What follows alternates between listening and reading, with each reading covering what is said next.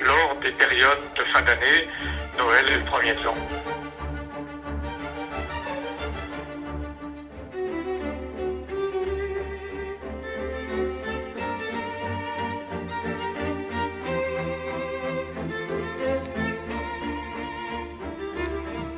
Chers auditeurs, bonjour.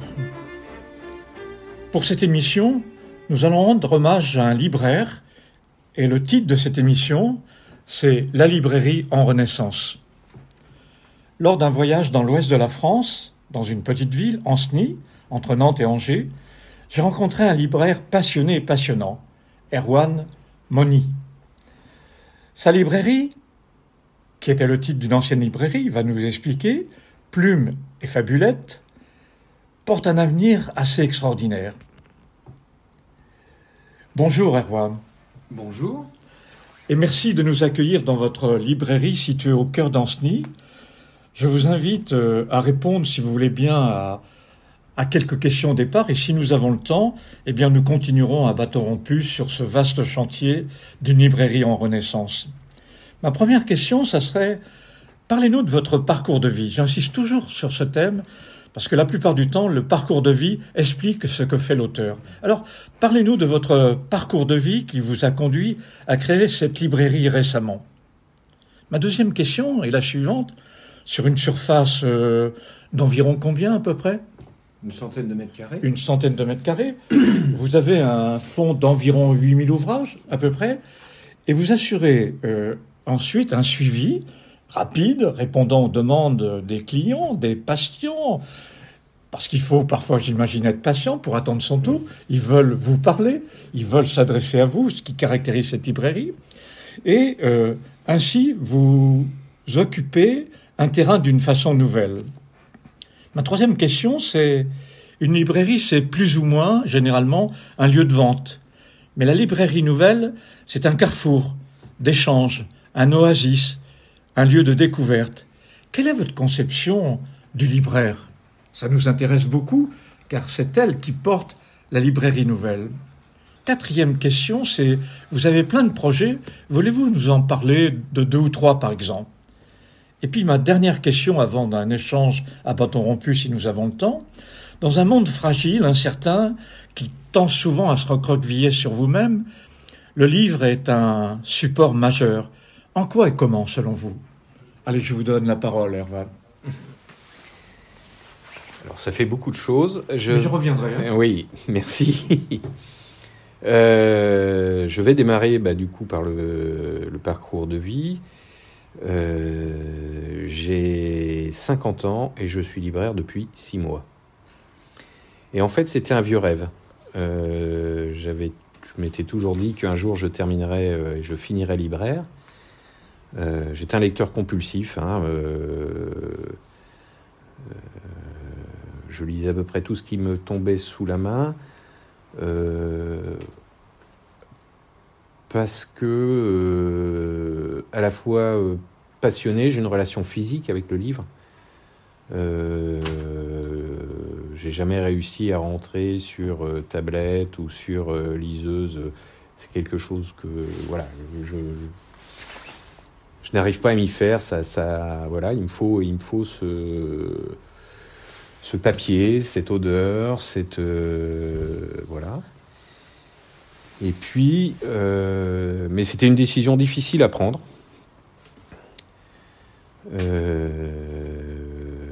je suis quelqu'un qui a des formations plutôt commerciales et marketing au départ.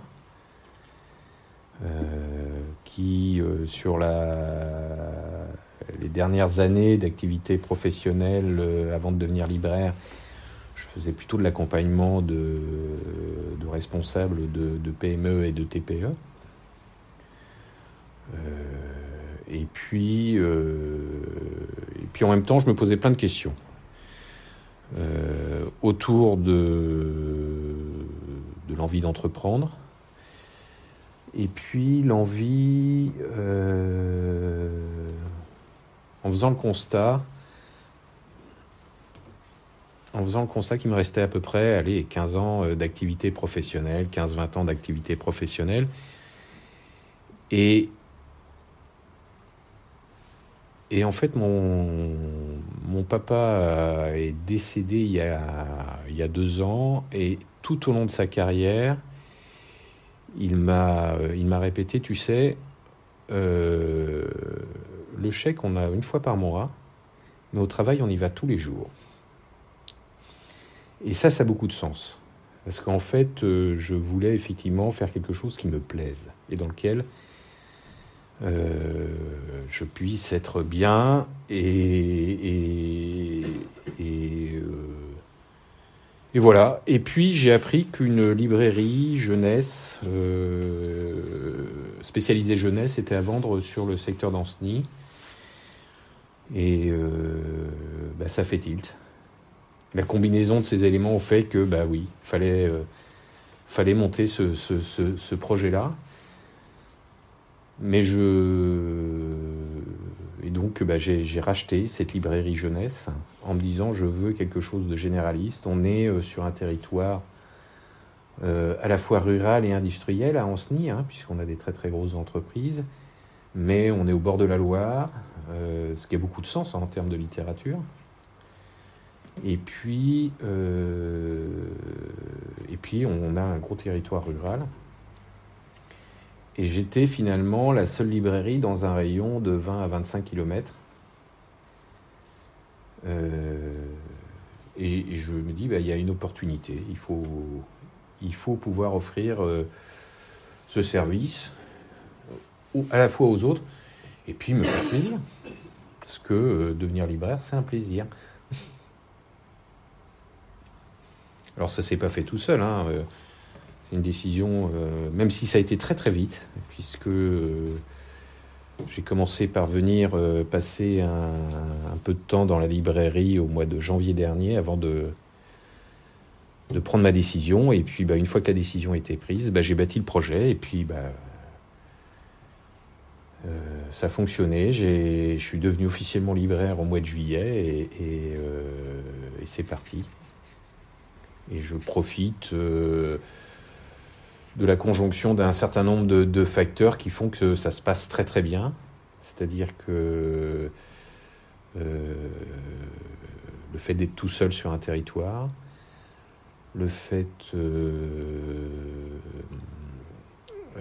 qu'il y ait un véritable engouement sur la librairie indépendante actuellement, que beaucoup de gens ont envie de retourner effectivement vers du commerce de proximité, et puis, euh, étant tout seul, moi j'ai beaucoup de, personnes qui allaient chercher leurs livres chez leur libraire à Nantes ou à Angers, mais avec des conditions d'accès euh, de ces métropoles de plus en plus difficiles. Donc euh, voilà, l'accueil a été formidable, formidable.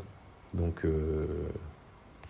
alors cette librairie au départ était centrée sur l'enfant et l'adolescence, et vous l'avez ouvert à tous les âges. Oui, oui, parce que il euh, y, avait à la fois euh, si, si, si, moi je suis devenu libraire, c'est que j'avais envie de défendre un certain nombre d'auteurs aussi. Euh, parce que je suis un, passionné de littérature. Et il y avait des choses que je voulais mettre en. que je voulais conseiller, que je voulais faire découvrir, qu'il y avait cette démarche-là. Et puis, il y avait un impératif économique aussi, c'est-à-dire que euh, se spécialiser sur un. En SNIF fait 10 000 habitants à peu près, 11 000 habitants, sur, sur quelque chose d'aussi. euh, ben, C'était compliqué d'un point de vue économique. Donc si je voulais que ça fonctionne et, et qu'on apporte de la pérennité sur, un, sur une librairie, il faut pouvoir effectivement euh, s'ouvrir effectivement et, et étendre euh, l'offre. Mais c'est surtout l'envie effectivement de défendre un certain nombre d'auteurs. Finalement, à cette première question, on voit surgir des variables majeures qui se combinent et qui finissent par produire ce que vous vivez. Il y a un parcours dans lequel il y avait la passion du livre. Il y a un esprit qui vous a toujours habité et qui a été provoqué par votre père, par ses réactions. Oui. Il y a un environnement qui, à un moment donné, vous donne une opportunité de choisir une librairie ou pas. Mhm. Et puis, euh, il y a euh, cette rencontre finalement avec les gens qui viennent vous voir. Qu'est-ce qui vous frappe dans les gens qui franchissent la librairie? Qu'est-ce qui les caractérise? Qu'est-ce qui vous surprend? Euh, J'ai été très surpris par la qualité des lecteurs que j'avais. Par la qualité des lecteurs. Oui.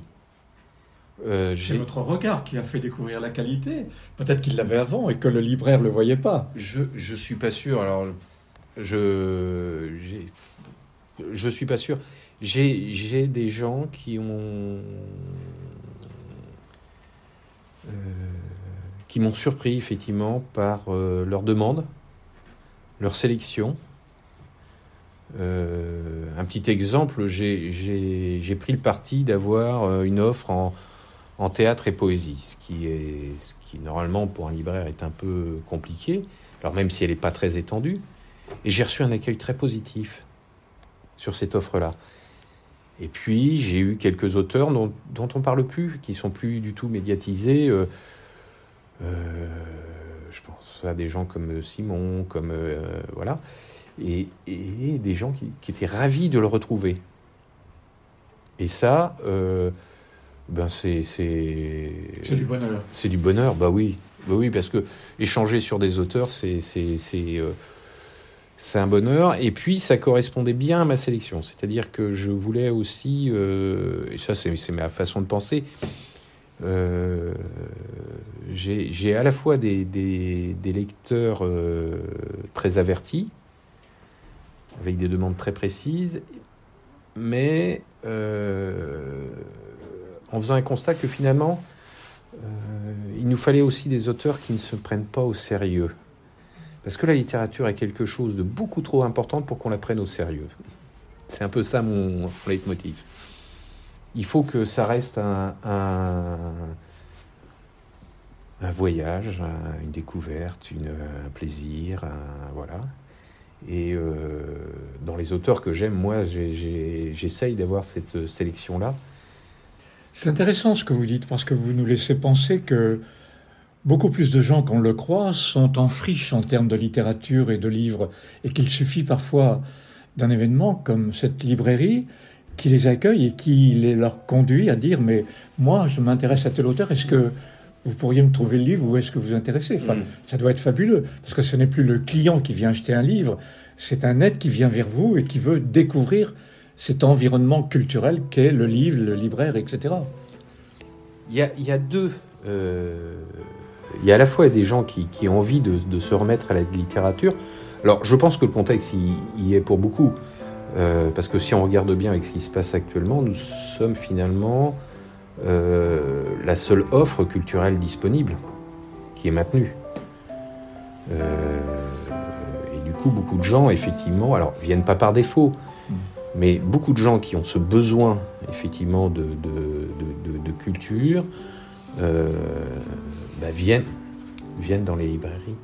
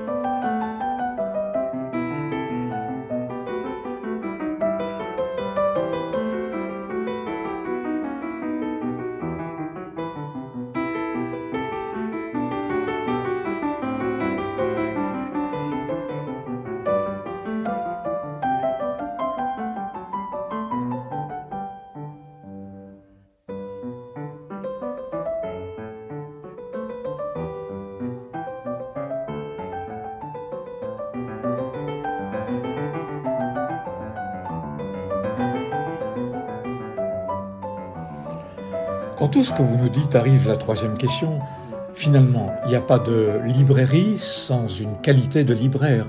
C'est le libraire qui donne l'esprit euh, à la librairie.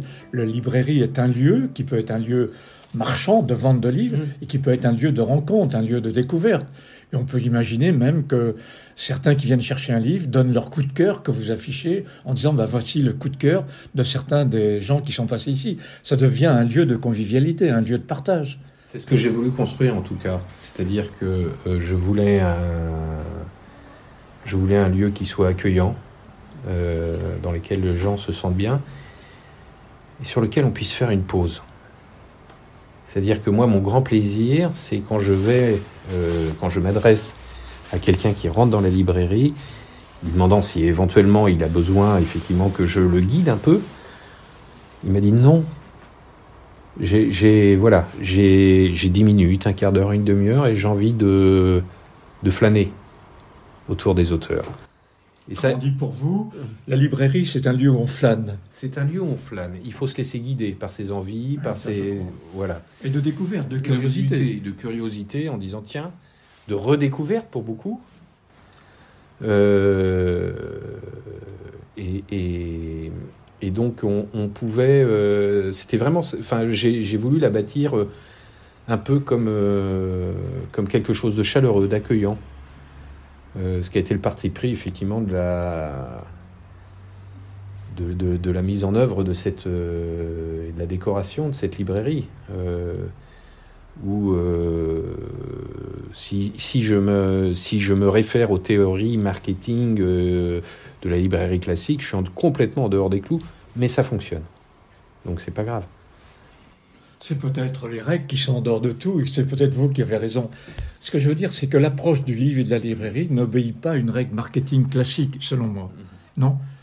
Ouais, C'est autre Je- chose. C'est autre chose et, et je m'aperçois que beaucoup de réussites viennent de gens qui ont contourné à un moment donné quelques règles.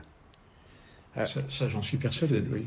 Et, et puis, euh, je crois aussi que euh, eh ben, on, est, on est sur un objet vivant. Une librairie, c'est un objet vivant. Donc, elle évoluera forcément. Euh, et- mais pour l'instant, voilà, c'était le parti pris. Et puis, on verra en fonction de l'évolution de cette librairie, comment on la fera évoluer. Peut-être que euh, un certain nombre de contraintes nous obligera à faire d'une, à nouveau un peu comme les autres. Mais pour l'instant, voilà, ça, ça fonctionne bien comme ça, donc on va continuer. Vous avez de la chance, à 50 ans, vous êtes passé de la vie à l'existence, comme dit François Julien, et à 50 ans, vous entrez enfin dans votre rêve. Et là, Saint-Exupéry dit à juste titre, veille à ce que ton rêve fonde ta vie pour éviter que la vie ne dévore ton rêve. Et tout rêve est une pluralité de micro-rêves. Vous avez, j'imagine, plein de rêves autour de cette librairie. Vous voulez nous en donner quelques-uns? Ah oui, oui, oui, oui, oui. Alors à la fois, euh, c'est, euh, pour moi, une librairie est un acteur euh, culturel du territoire. Et, donc, un de mes rêves, c'est, d'arriver à travailler, et on est en train de le mettre en place, en concertation avec d'autres acteurs et, et surtout d'éviter euh, un certain nombre de freins et, et que l'on se crée souvent euh, un peu bêtement et, de comparaison avec d'autres euh, actes culturels. Et, j'ai envie qu'on puisse un jour venir dans la librairie écouter de la musique, j'ai envie qu'un jour on puisse écouter quelqu'un parler de ses livres, j'ai envie qu'on puisse faire... euh, qu'on puisse déclamer, qu'on puisse, euh, voilà, qu'on puisse, euh, que ça devienne vraiment un objet culturel et pas uniquement un lieu marchand. Je crois que c'est la grande différence, me semble-t-il, entre la librairie d'hier et la librairie qui s'annonce. C'est que c'était un lieu marchand et que ça devient un lieu d'échange, de vie, de partage. Et là, la micro-librairie a des perspectives extraordinaires. Il n'y a plus besoin d'une très grande librairie pour faire aimer le livre, puisque j'imagine que lorsque des clients vous demandent un livre que vous n'avez pas, vous veillez et vous veillerez à ce qu'il arrive le plus vite possible, dans des conditions, j'espère qu'ils seront de plus en plus aidés et partagés. Alors, après, ça fait partie de nos obligations de, de, libraire. Hein. On, a, euh, on est censé euh, pouvoir euh, distribuer l'ensemble de l'offre. Voilà. Et, et, et c'est important. Je pense que c'est essentiel. et en plus, c'est essentiel. Et puis, puis parmi les gros investissements effectivement que j'ai fait quand j'ai repris la, librairie, la librairie, ben, j'ai fait des investissements, que ce soit en informatique, euh, etc., qui m'ont, euh, qui permettent de, de, de pouvoir fournir ce service. Après, on n'est pas Amazon. Donc moi, je suis incapable de livrer un livre en 48 heures, mais sur un certain nombre de, de, maisons d'édition, les gens peuvent l'avoir sous, sous une semaine. Est-ce que les 48 heures en soi, c'est un élément majeur? Est-ce que ça peut pas être 8 jours, 10 jours, si par ailleurs il y a une qualité haute Finalement, vous êtes invité à être la nouvelle Amazon des temps modernes Non, il y a, pour moi, il y, a, deux choses. C'est euh, pouvoir fournir ce service est essentiel. Ça, c'est clair. Et après, il y a le travail du libraire. C'est-à-dire que euh, c'est bien de réapprendre aussi à, prendre son temps. Et, si un livre met une semaine, bah, c'est pas très grave. Et peut-être que je peux conseiller à la personne qui m'a demandé ce livre une alternative. Et, ce travail aussi est très important euh, pour lui permettre de mieux gérer sa frustration et son attente. Mmh. Donc, euh, et ça, c'est quelque chose que j'essaye de, faire euh, très, très régulièrement. Et ça marche. Et ça marche. Ça marche plutôt bien. Sauf conditions exceptionnelles, mais euh, voilà. Il vous fallait une passion du livre quand même pour ça, non? Il faut, euh, il faut une passion. Ben, il faut, faut aimer l'objet. Enfin, c'est, c'est, c'est, euh, faut aimer les auteurs. Faut aimer, faut aimer lire. Il faut, faut être admiratif du travail et du choix des éditeurs, parce que c'est toute une chaîne hein, est euh, qu'il faut respecter parce que euh, euh, qu'on est dans un pays assez fantastique où on a une offre éditoriale et des circuits de distribution qui sont un peu protégés par la loi langue, il hein, faut, pas se leurrer, et, qui permettent effectivement de, maintenir une diversité éditoriale passionnante. Non, non, c'est évident, c'est une perspective absolument extraordinaire qui nous rappelle que généralement, en termes de management, on parle que de compétences. Et vous, vous changez le paradigme, si je peux dire. Vous dites, au-delà des compétences, il y a des qualités d'être. Et le libraire, s'il a ces qualités d'être, peut refonder la librairie. Alors, le libraire, s'il a ses qualités d'être, euh, il peut refonder. Après, euh, il faut néanmoins aussi des compétences. Hein, mais, mais, Bien sûr. Mais, mais, pas suffisant. Mais c'est pas suffisant et il faut que, ça soit, faut que ces compétences soient au service d'une envie et d'une passion. D'un désir. Et d'un désir. C'est que ça soit, enfin, que des, je vous parlais tout à l'heure des investissements en, en informatique ou des compétences ou des savoirs. Finalement, ce sont des outils. Ce qui, ce qui, euh, ce qui fait la donne, ce qui fait la, ce qui fait le, la, la, différence, euh, c'est de parler de ce qu'on aime, de le faire avec passion et donner et de le transmettre. La transmission est essentielle. Vous avez d'autres projets avec des jeunes, avec des adultes dans cette librairie, hors de la librairie? Oui, oui, oui. Euh, oui, qu'on est en train de monter. Alors, on, est, on, est, on reste sur la phase de projet pour l'instant parce que. Mais il y en a deux essentiels auxquels je, je tiens particulièrement.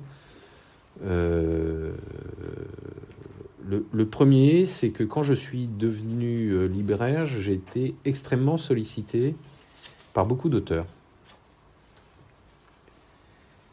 euh, qui m'ont euh, qui m'ont sollicité pour pouvoir faire une signature, pour venir faire une rencontre, etc. Beaucoup de gens, enfin, éditent. on est dans une région, mais sans doute comme dans les autres, mais que je trouve très riche en termes de production littéraire.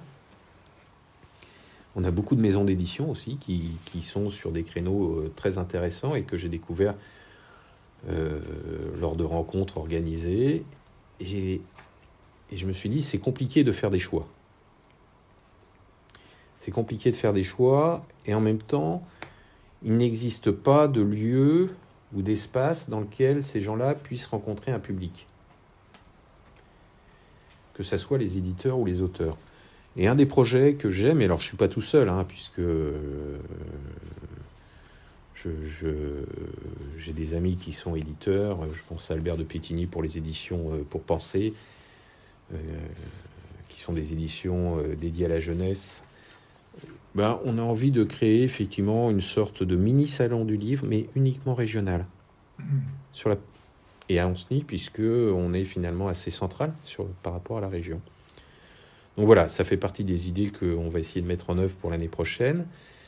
L'autre, euh, c'est un projet qui, qui, euh, qui, me tient particulièrement à cœur parce que je trouve qu'on a une belle production quand même éditoriale.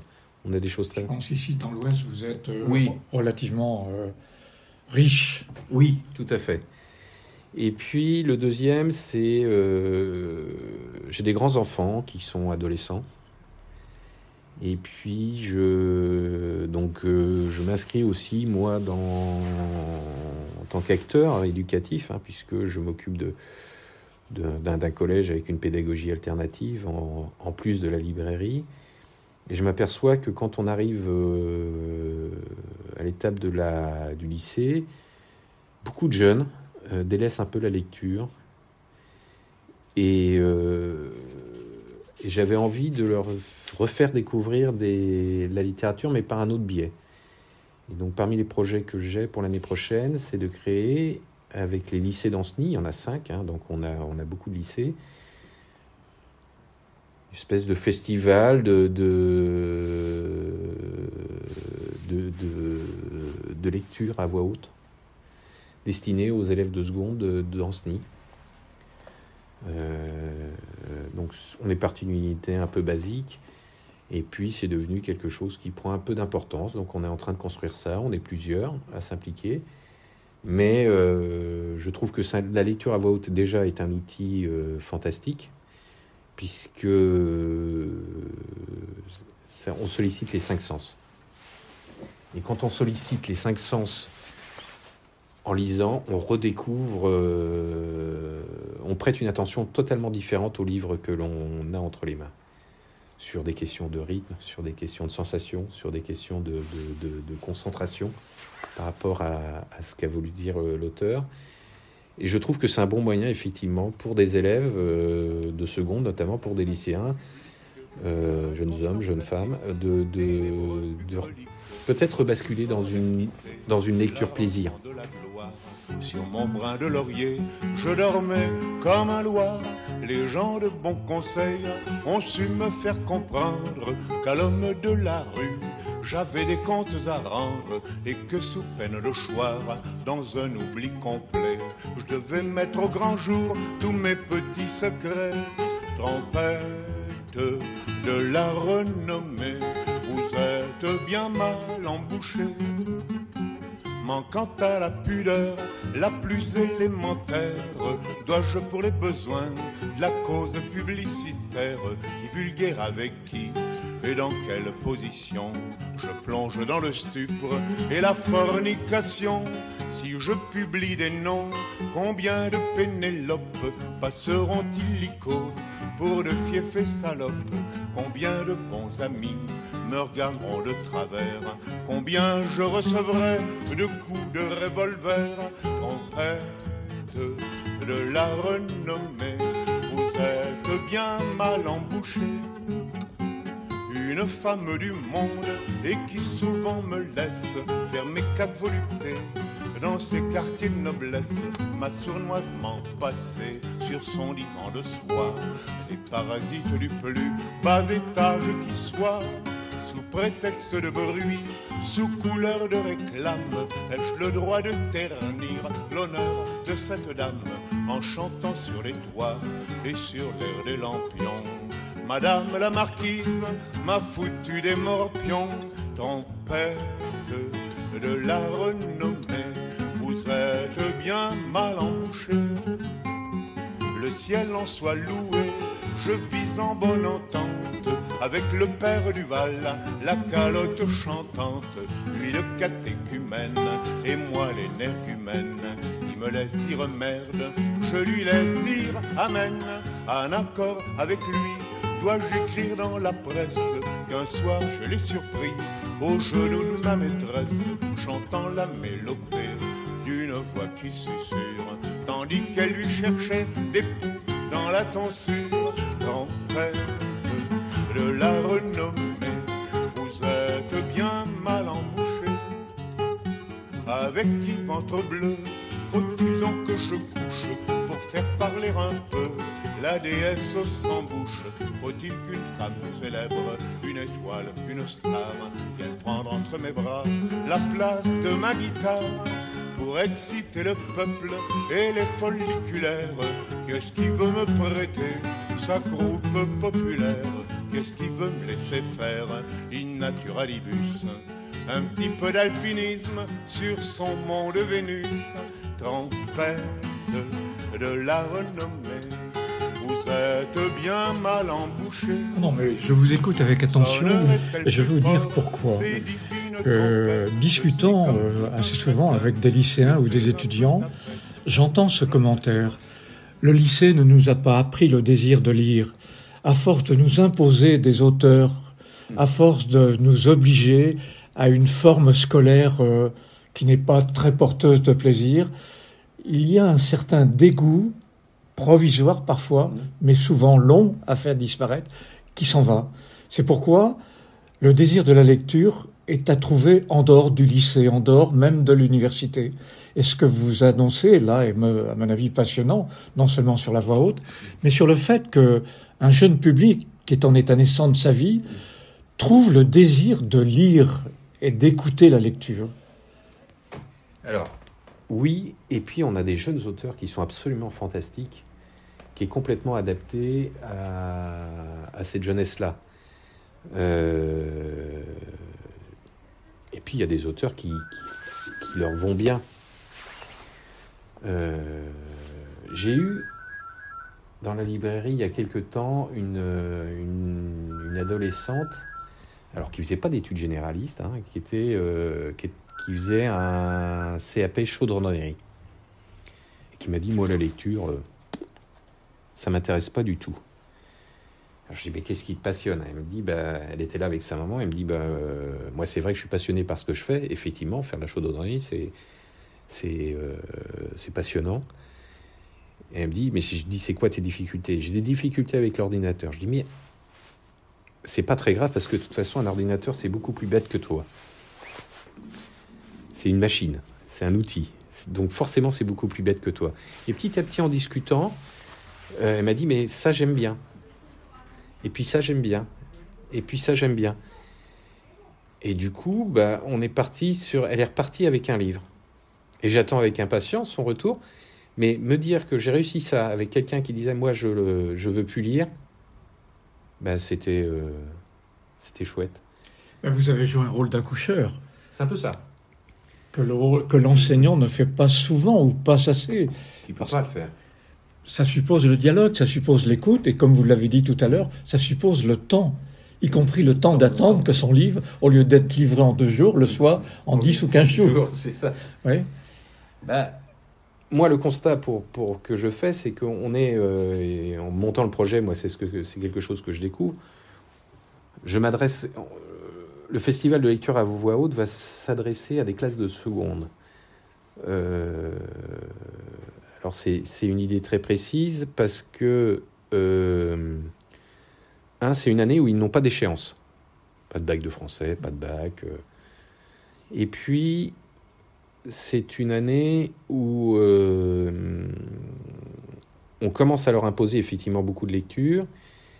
Et puis, ils sont dans des environnements un peu surchargés. C'est-à-dire que une classe moyenne en seconde, maintenant, on est plus près des 35. et je mesure la difficulté d'un professeur d'accompagner chacun et d'avoir la, capacité à faire ce travail-là de découverte.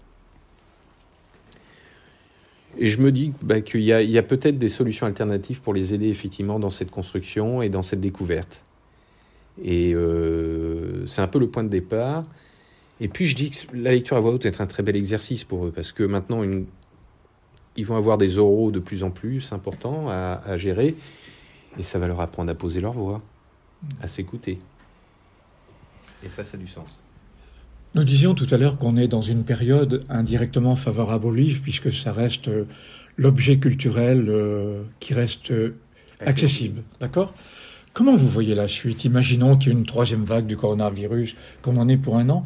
Quelles sont les traces sur 5 ans, 10 ans qui vont rester selon vous? Comment vous voyez cet avenir à moyen et long terme?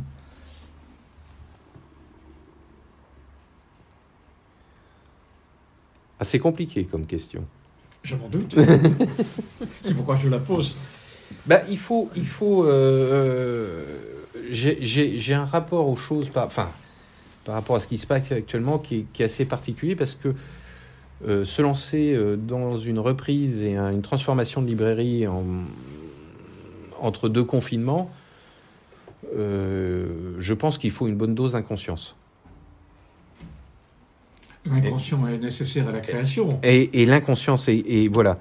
Et moi, je, trouve que l'homme, de manière globale, est assez extraordinaire par sa capacité de création. Et, et du coup, je je suis pas foncièrement inquiet. On va sans doute avoir une troisième vague, on risque sans doute un autre confinement. Euh, eh ben, il faut être créatif. Il faut trouver des solutions alternatives. Et puis, euh, et puis être en capacité de faire le rond euh, tant qu'on peut ça, génère des, situations catastrophiques chez, chez, chez beaucoup de gens. Et, et, on a, et finalement, moi, je, je suis très étonné, mais je trouve qu'on est dans un pays, euh, on est assez privilégié par ce qui se passe. On est accompagné, on a des aides, on a. et et il faut le rendre à un moment donné. Il faut pouvoir le rendre et, il faut pouvoir le reconnaître. Et donc, à nous d'être créatifs, à nous d'être solidaires et à nous de faire preuve aussi d'intelligence collective. C'est pas un libraire qui va trouver la, solution, mais, voilà, l'homme est, fantastique par sa capacité de créativité et donc euh, je suis pas inquiet pour l'avenir. On trouvera des solutions. Donc vous n'êtes absolument rien en pessimiste dans ce domaine. Non. Enfin, la, situation est inquiétante. Non, mais la situation est très inquiétante. Mais, euh, il faut, euh, il faut se dire que finalement le livre est aussi un objet essentiel, qu'il y a une véritable demande et qu'il y a des solutions à trouver pour euh, que le plus grand nombre puisse en bénéficier. J'ai aidé un, entrepreneur à Anceny qui a décidé en plein confinement de se lancer dans la livraison à vélo et à domicile.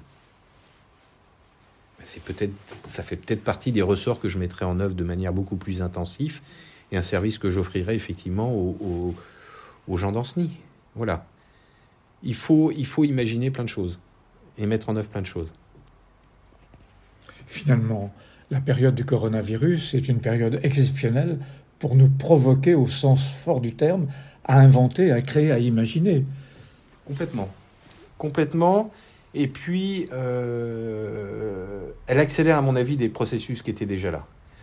On a parlé effectivement de la prise de conscience des gens euh, sur la nécessité d'avoir des, commerces de proximité. Euh, mais ça, tient aussi des phénomènes de solidarité. On a,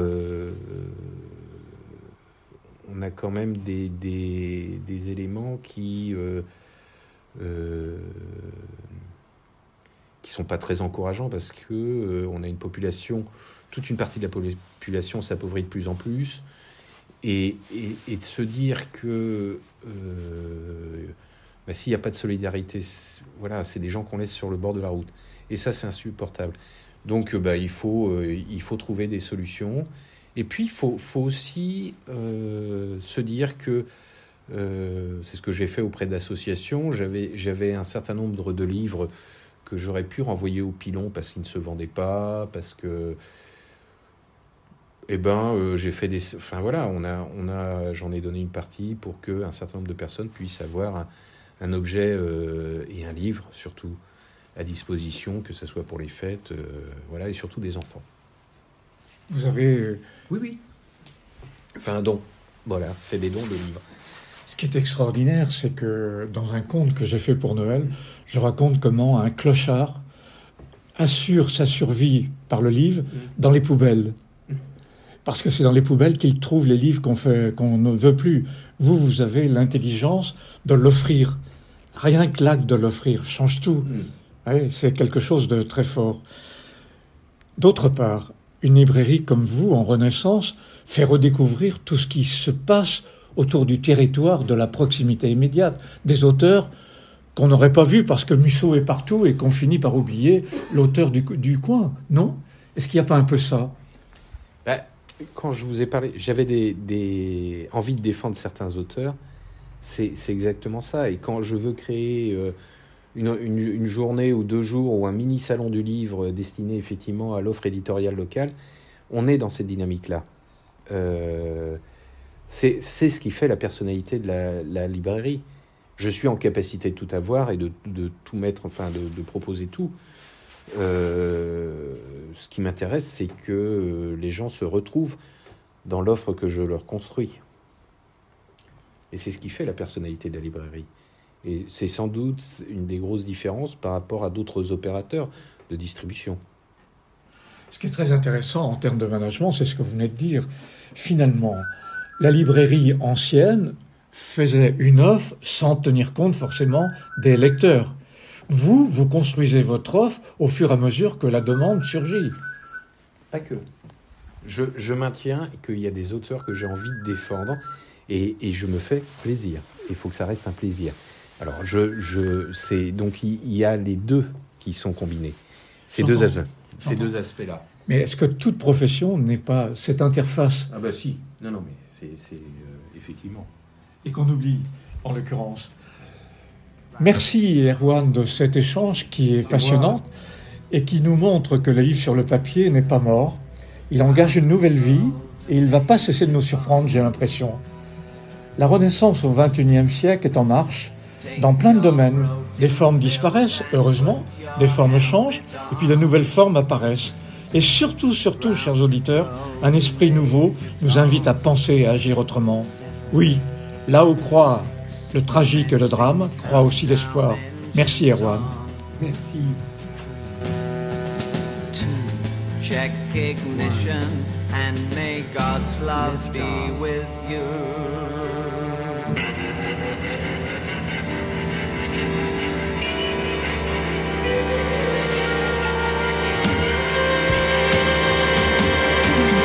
This is ground control to Major Tom. You've really made the grade. And the papers want to know whose shirt you wear. Now it's time to leave the capsule if you dare. This is Major Tom to ground control. Stepping through the door. And I'm floating in most peculiar way. And the stars look very different today.